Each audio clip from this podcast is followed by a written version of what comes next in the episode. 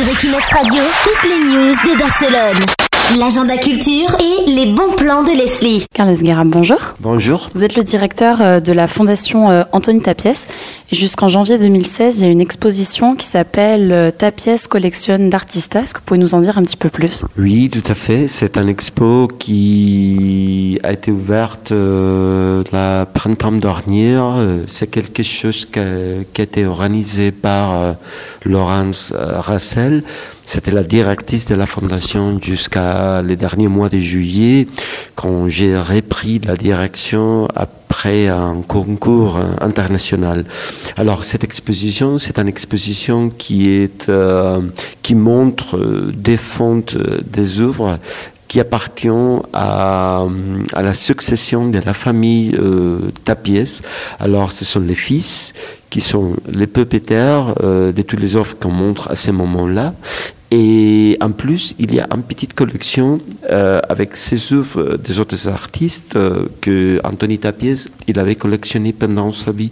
Notamment, il y a un petit euh, aquarelle euh, de Pollock, Paul Klee, euh, Max Ernst, euh, Jean Miro, euh, Franz Klein, même Marcel Duchamp avec La Voix euh, un exemple extraordinaire des avant-gardes.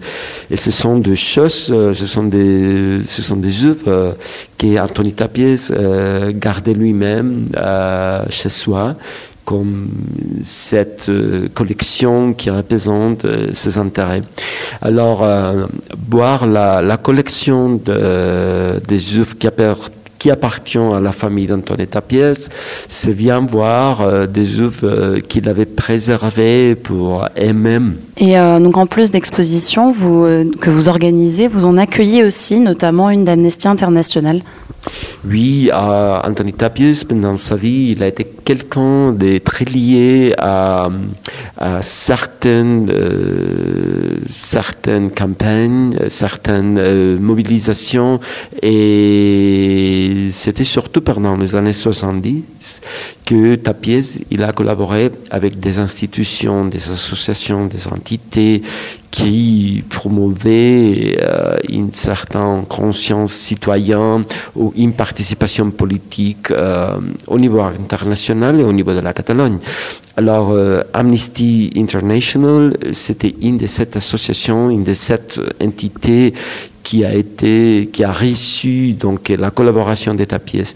Cette fois, ils nous ont proposé de montrer toutes les affiches euh, que Amnesty ils ont produit pendant les dernières années. Et voilà, ça va ouvrir ce soir. Donc, et nous sommes ravis de, de les accueillir. Alors la fondation n'est pas seulement un musée, il y a aussi des activités qui sont organisées. Il y a un blog Zoom où les euh, Barcelonais peuvent échanger. Est-ce que vous essayez de perpétuer la volonté d'Anthony Tapiès de transmettre l'art, d'échanger? Oui, tout à fait. Aujourd'hui, donc euh, l'art n'est pas simplement euh, un acte de contemplation, c'est surtout un acte de, conversation. euh, dialogique donc ce que ça euh, ce que vaut la peine c'est pas simplement de voir de regarder donc de passer par une expérience tout à fait subjective individuelle tout ça mais aussi de partager ces émotions. Donc, de voir ensemble, de parler, de- disons, d'organiser un, débat qui nous permet de trouver les mots avec lesquels on euh, partage euh, ces expériences qui sont souvent, euh, très souvent, très, très, très personnelles. Alors, la Fondation Tapiès a été toujours euh, un lieu, une, institution qui n'était exclusivement euh, dédiée à l'œuvre d'Anthony Tapiès, mais on a euh, notamment présenté euh, une longue liste d'artistes des années 60 et 70, euh, Louis Bourgeois, euh, Brassailles, Gary Winogrand, Sol DeWitt, Franz Klein, Paul Francis Picabia, Lysia Clark, euh, Elliot Issika. Donc, euh, la, vision de Louvre euh, d'Anthony Tapiès a été toujours euh, confrontée à la pratique des autres artistes euh, qui nous apporte une vision plus, plus dialogique, euh, moins exclusive euh, de ce qu'Anthony Tapies a fait pendant sa vie avec ses, avec ses œuvres.